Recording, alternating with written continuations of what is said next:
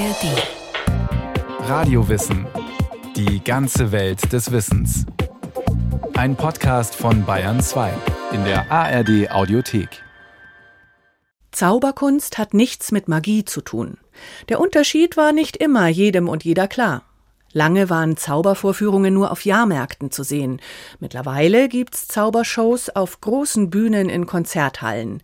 Und die Tricks werden immer aufwendiger.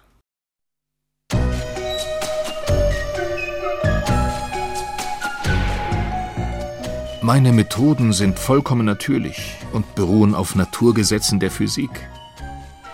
Mit der Nachsicht des Lesers sei mir vielleicht verziehen, wenn ich darauf beharre, dass es nichts anderes ist als einfach ein ausgeklügelter Trick, den ich im Laufe meiner beruflichen Laufbahn als Entertainer erfunden habe. Lediglich, um das Publikum zu unterhalten, indem ich es verwirre. Ich kann nur sagen, dass in meiner Darbietung nichts Übernatürliches war. Das schreibt der berühmte Entfesselungskünstler und Zauberer Harry Houdini in seinem Buch A Magician Among the Spirits, etwa Ein Zauberer unter den Geistern. Noch im Jahr 1924 will er sich damit dagegen wehren, dass seine Tricks übernatürlicher Art seien. Anders als die Harry Potters und Albus Dumbledores will Houdini eben lediglich ein Unterhaltungskünstler sein. Denn lange hing der Zauberkunst auch etwas Übernatürliches an. Magie, Hexerei, Spiritualismus. So wundert es nicht, dass das älteste, heute noch bekannte Buch mit Zaubertricks eigentlich geschrieben wurde, um gegen den Hexenwahn und Hexenverbrennungen anzugehen. Sein Autor, der englische Schriftsteller und Arzt Reginald Scott, schreibt 1584 in The Discovery of Witchcraft in etwa Erklärung der Hexerei? Ach, wenn die angeblichen Hexen so geschickt wären, wie die Leute behaupten, die Angst vor ihnen machen, wäre es nicht reine Torheit, mit dem Teufel einen Handel einzugehen, der ihre Seelen ins Höllenfeuer wirft und ihren Körper der Folter aussetzt? Das alles würde ihnen doch nichts bringen. Allerdings gibt es schon zu dieser Zeit anerkanntermaßen Zauberkünstler, denen absolut nichts Übernatürliches anhaftet. Doch auch sie haben es nicht leicht, denn sie sind fahrende Künstler, Gaukler, sie sind nicht gern gesehen und genießen meist keine Bürgerrechte. Von ihrer Form der Darbietungen kommt dann auch der Begriff des Taschenspielertricks, noch heute ein negativ behaftetes Wort. Sophie Oldenstein, Theaterwissenschaftlerin, Chefdramaturgin des Theaters Altenburg-Gera und Verfasserin eines Buches über Zauberkunst. Die einfachsten Formen von Unterhaltungszauberei finden statt mit Alltagsgegenständen, also mit irgendwelchen Schnüren, Bällen, Bechern, Streichhölzern zum Beispiel auch, ab dem Moment, wo es sie gab, Spielkarten. Und das waren immer so Dinge, die man dann in einer Tasche mit sich herumgetragen hat. Also der Zauberkünstler an sich, Zauberkünstlerinnen auch kommen aus der Tradition der fahrenden Spielleute, die natürlich mit wenig Gepäck gereist sind, unter widrigen Bedingungen natürlich auch auftreten mussten, also nicht auf einer Bühne, sondern auf irgendwelchen Plätzen und in Wirtshäusern und so weiter. Und die hatten dann in einer Umhängetasche sozusagen alles dabei, was sie an Requisiten brauchten, um ihre Tricks zu zeigen. Und daher kommt eben der Taschenspielertrick. Der, laut Reginald Scott, nichts mit Hexerei zu tun hat, sondern lediglich etwas Übung bedarf. Die wahre Kunst von Taschenspielertricks besteht in flinker Fingerfertigkeit, die auf drei Gebieten hauptsächlich angewendet wird. Das erste und wichtigste besteht darin, Kugeln zu verstecken und zu bewegen. Die zweite in der Änderung von Geld. Die dritte beim Kartenmischen. Wer darin Experte ist, kann viel Vergnügen und tolle Heldentaten zeigen und hat mehr Gerissenheit als alle anderen Hexen oder Zauberer. Meine Absicht ist es also, in möglichst einfachen Worten gewisse Tricks dieser Kunst zu offenbaren, von denen einige angenehm und köstlich sind und alles andere als bloße Wahnvorstellungen. Noch heute gilt Scotts Buch als die Bibel der Zauberkunst. Ist es doch die älteste Sammlung mit Zaubertricks. Zauberbücher sahen dennoch lange Zeit noch nicht so aus, wie wir es heute kennen. Denn die Trennung von Taschenspielertricks, Naturheilkunde und Resten von altem Schamanismus war noch nicht so eindeutig.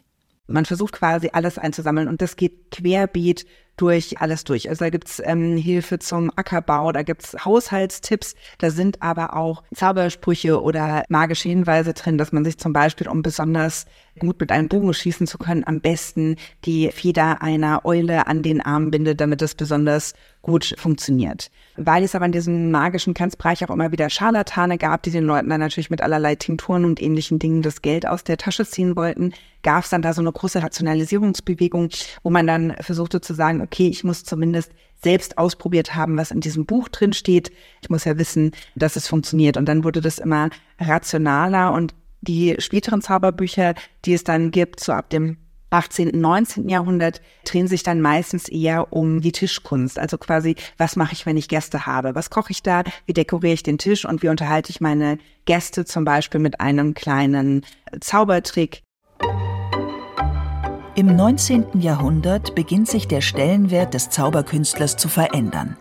Vom fahrenden Gaukler hin zum sesshaften Künstler, der ein eigenes Theater besitzt und nicht mehr nur den Pöbel unterhält. Zentrale Figur und so etwas wie der Vater aller heutigen Zauberkünstler ist der Franzose Jean-Eugène Robert Houdin, nach dem sich später auch Harry Houdini mit bürgerlichem Namen Eric Weiss benennt. Robert Houdin war der festen Überzeugung, dass Zauberkunst etwas ist, was ein Theater gehört, was gehobene Abendunterhaltung ist, auch für ein bürgerliches äh, Publikum und nicht für irgendwelchen Pöbel, der in irgendwelchen Kneipen sitzt. Und er hat erstmal ganz viele altbackene Elemente rausgeworfen. Also er hat nicht mit irgendwelchen schweren Umhängen und sowas gearbeitet. Er ist immer so im eleganten Abendanzug aufgetreten. Heute kennt man das ja oft, dass in Zauberaufführungen Zylinder zum Beispiel vorkommen, was da ja auch im 19. Jahrhundert zur eleganten Garderobe gehörte. Er hat auch den klassischen Zauberstab, den wir ihn kennen, den schwarzen mit den weißen Händen, ganz elegant aus Ebenholz mit Elfenbein Einsätzen auf die Bühne eingeführt und hat auch immer gesagt, ein Zauberkünstler ist eben kein Gaukler, sondern er ist ein Schauspieler, der die Rolle eines Zauberkünstlers spielt und hat somit eigentlich gesagt, Zauberkunst ist etwas, das in ein Theater gehört. Es ist kein Zufall, dass genau zu dieser Zeit die Zauberkunst gesellschaftsfähig wird. Im Zeitalter der Aufklärung tritt die Wissenschaft an die Stelle von Religion und Aberglaube. Der Zauberkunst haftet nichts mehr von Hexerei an. Ihr Wesen als Unterhaltungskunst, die auf Tricks beruht, wird anerkannt. Nicht nur das. Zwischen dem Zauberer und dem Publikum entsteht ein eigenartiger Pakt, der bis heute gilt. Der Zuschauer mag verzaubert werden. Er will hinters Licht geführt werden. Ja, er bewundert sogar diese Fähigkeit des Zauberers. Sophie Oldenstein, ja, es ist natürlich so, dass Publikum, das sich eine Zauberaufführung anschaut, im Regelfall weiß, dass die Person, die da auf der Bühne steht und zaubert, nicht tatsächlich über magische Kräfte verfügt. Und man aber natürlich besonderen Spaß hat, wenn man einmal so den eigenen Skeptizismus aussetzt für die Dauer der Vorstellung und einfach nur darüber staunen kann. Ein ähnliches Phänomen hat man zum Beispiel, wenn man fantastische Stoffe liest oder sich Filme anguckt und man weiß natürlich, es gibt keine Superhelden und es gibt keine Zauberer und es gibt keine Hobbits, aber man lässt sich darauf für die Dauer sozusagen des Bühnengeschehens oder des Buches oder des Films ein, um das genießen zu können. Mit dem Wechsel ins fest installierte Theater werden auch neue Arten von Zaubertricks möglich. Der Taschenspielertrick muss großen Illusionen weichen. Aufbauten werden üblich, die von keinem fahrenden Künstler transportiert werden könnten. Zudem werden neue Techniken erfunden, derer sich die Zauberer gerne bedienen. Viele dieser Techniken stammen aus dem Theater, wie Falltüren, Drehbühnen oder Seilzüge, die von der Decke hängen. Oder auch zum Beispiel der Peppers Ghost Effekt.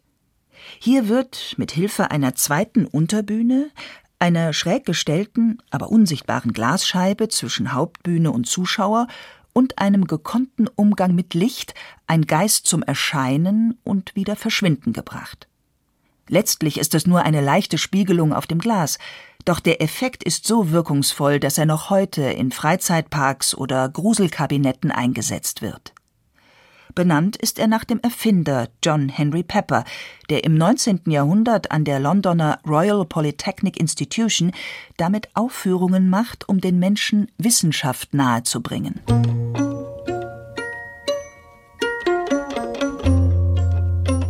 Überhaupt nähern sich Wissenschaftler und Zauberkünstler immer mehr an.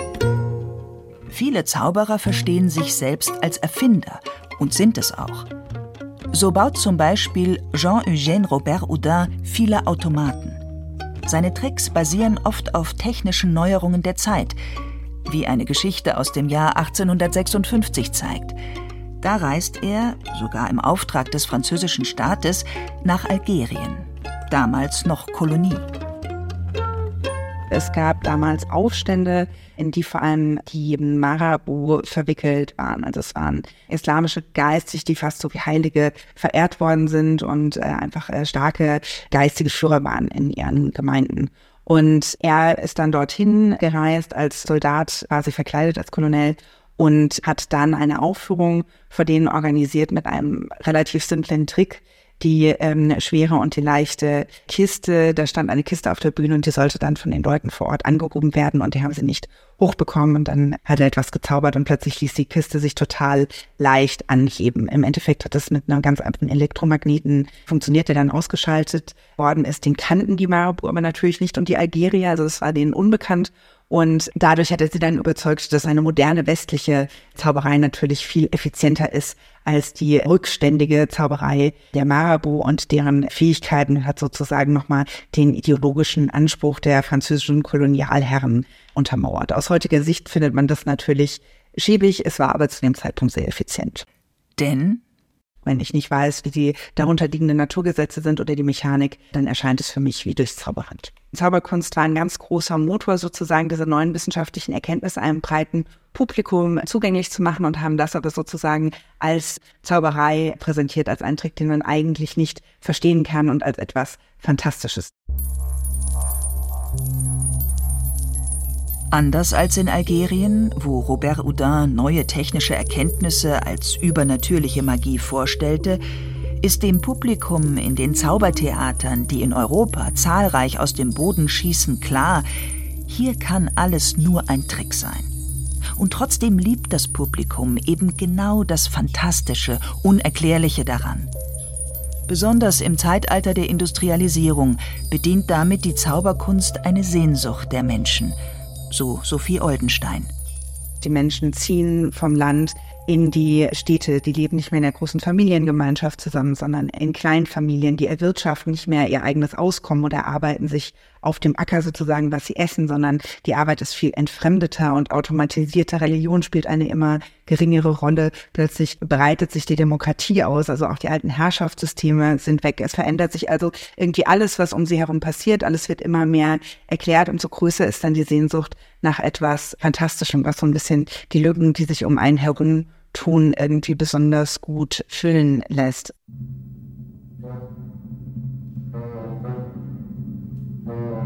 Im beginnenden 20. Jahrhundert entstehen noch einmal neue Techniken, derer sich Zauberkünstler gerne bedienen. So ist die Geschichte des Films eng mit der Zauberkunst verbunden.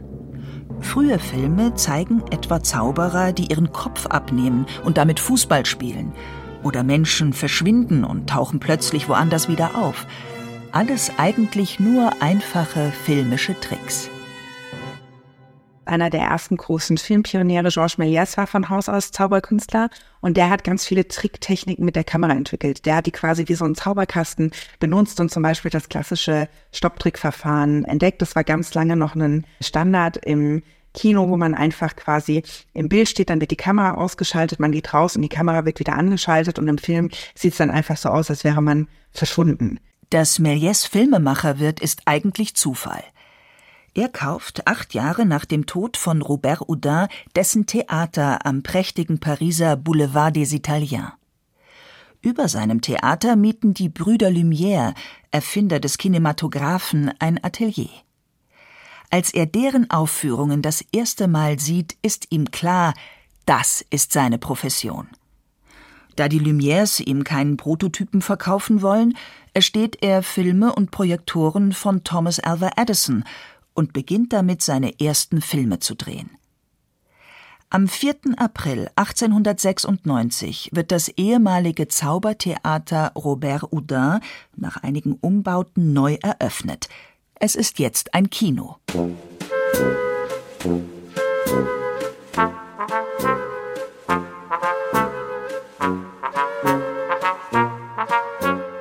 Auch auf der anderen Seite des Atlantiks versucht ein Zauberkünstler in das Filmgeschäft einzusteigen, scheitert allerdings damit. Doch auch Harry Houdini weiß sich der Massenmedien zu bedienen. Seine Aufführungen werden groß angekündigt und das mediale Aufgebot während seiner öffentlichkeitswirksamen Shows ist nicht zu verachten. Houdini hat vor allem mit so Entfesselungstricks gearbeitet und hat dann immer, wenn er in eine neue Stadt gekommen ist, auf Tournee, die lokalen Behörden herausgefordert und gesagt, keine Zelle der Welt kann Houdini festhalten und hat dann die lokale Polizei aufgefordert, ihn zu fesseln und in eine Zelle zu werfen und hat sich dann daraus befreit, um zu beweisen, dass er allem entkommen kann. Und das reizte natürlich die Leute vor Ort total, um zu sehen, oh, hat er jetzt eine dicke Lippe riskiert oder schaffte das irgendwie tatsächlich Zudem setzt Houdini gern mal eine Belohnung für denjenigen aus, der seine Tricks errät. Ein Werbetrick, der noch mehr Leute und Presse anzieht. Einige Filmaufnahmen seiner Aufführungen sind noch heute erhalten, und so ist es uns möglich, den wohl berühmtesten Entfesselungskünstler aller Zeiten in Aktion zu sehen. Während Houdini seine Tricks vor allem mit Hilfe einer ganz außergewöhnlichen Körperbeherrschung selbst vollbringt, verlassen sich andere Künstler auf ihre Assistenten, beziehungsweise meist Assistentinnen. Die wohl berühmteste Illusion dieser Art kam in den 1920er Jahren auf. Die zersägte Jungfrau. Der hatte auch einen riesen Skandalwert und ist medial total eingeschlagen. Und der Trick dahinter ist eigentlich relativ simpel. Also man hat quasi eine große Kiste, wo sich irgendwie eine äh, bezaubernde Assistentin hineinlegen kann, die meistens so aufgebaut ist, dass unten die Füße rausgucken und oben der Kopf. Dann wird die geschlossen und dann wird quasi mit einem riesigen Sägeblatt diese Kiste in der Mitte durchtrennt und auseinandergefahren und auseinandergeschoben.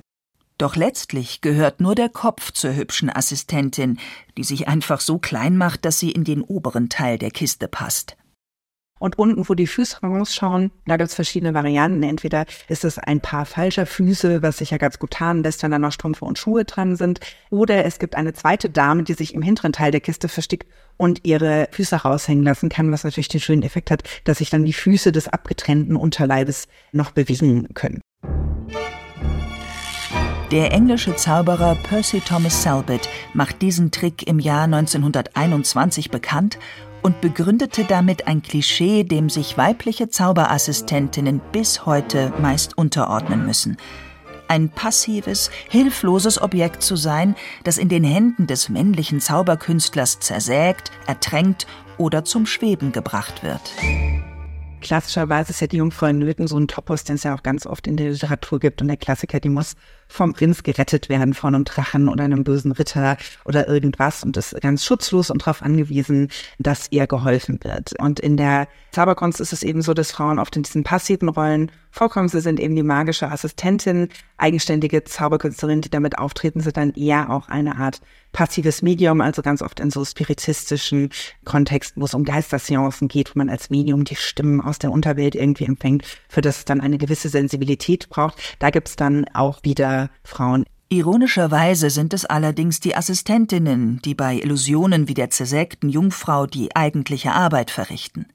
Sie sind es, die durch ihre Geschicklichkeit den Trick zum Gelingen bringen der auf der Bühne gestanden hat, war dann immer der Mann. Ich nehme an, das hat viel damit zu tun, dass die Assoziation von irgendetwas das im entferntesten magisch ist, wobei natürlich Magie was anderes ist als Zauberkunst, aber das ist immer irgendwie bei Männern dann oft auch so mit alten, weisen Gestalten irgendwie assoziiert. Also man denkt dann irgendwie an einen Merlin oder heute vielleicht an einen Gandalf oder einen Dumbledore, irgendjemand mit einem weißen Bart, der das magische Wissen gepachtet hat und das ist ein total positives Bild. Und bei Frauen und Zauberei und Magie denkt man irgendwie sofort an Hexen, die äh, verbrannt werden müssen.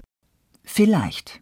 Fakt ist jedenfalls, Tatsächlich gibt es auch heute noch nur ganz wenige Zauberinnen. Ein Grund dafür ist vielleicht, dass die Mitgliedschaft in Zaubervereinen lange Zeit nur Männern vorbehalten war. Der renommierte britische Magic Circle sieht zum Beispiel erst seit 1991 eine reguläre Aufnahme von Frauen in ihren Geheimbund vor. Davor ging das nur auf ausdrückliche Empfehlung eines ihrer Mitglieder. Aber immerhin, Inzwischen besitzt selbst der Magic Circle eine Gleichstellungsbeauftragte, die etwa im Jahr 2021 anlässlich der Feierlichkeiten zu 100 Jahre zersägte Jungfrau auftrat. Und auch wenn Frauen bis heute noch selten als eigenständige Zauberkünstlerinnen auftreten, eines hat die Branche über die letzten Jahrhunderte geschafft. An echte Hexen denkt heute bei smarten Entertainerinnen niemand mehr. Und auch der Unterschied zwischen Zauberkunst und übernatürlicher Magie wird vom Publikum heute souverän erkannt.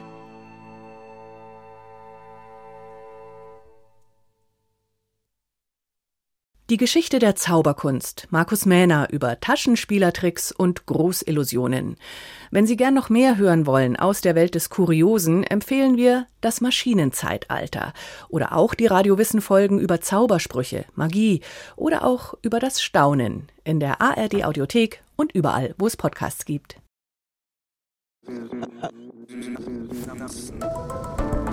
Synapsen. Der Wissenschaftspodcast über aktuelle Fragen, die die Forschung bewegen. Ich bin Lucy Kluth und im Wechsel mit meiner Kollegin Maja Bachtjarewitsch moderiere ich den Podcast Synapsen von NDR Info. Also Kühe stoßen Methan aus. Das ist ein Gas, das dem Klima ausgesprochen schadet, also ganz, ganz klimaschädlich ist. Wie wirkt sich unser Milchkonsum aufs Klima aus was können wir von der Kleidung im Mittelalter lernen und was machen Umwelthormone mit uns? Also das hat eigentlich zu Beginn der 90er Jahre mit zufälligen Funden angefangen, dass da immer mehr Leuten auffiel in der Natur, dass es Populationen gab, also von Fischen, von Fröschen, wo es plötzlich gar keine Männchen mehr gab. Wir nehmen Sie mit direkt an die Schauplätze der Forschung und sprechen mit Journalistinnen und Forscherinnen über ihre Recherchen und Berichte. Und am Anfang waren das eher so zufällige Funde. Dann hat man angefangen, ein bisschen nachzuforschen, wo, woran liegt das. Und die ersten Hinweise, die man dann gefunden hat, waren, dass man äh, festgestellt hat, dass der Hormongehalt, also vor allen Dingen der Östrogen, das ist ja das weibliche mhm. Hormongehalt, in diesen Gewässern zum Beispiel extrem hoch war. All das und noch viel mehr thematisieren wir in unserem Podcast. Synapsen findet ihr in der ARD Audiothek und überall, wo es Podcasts gibt. Synapsen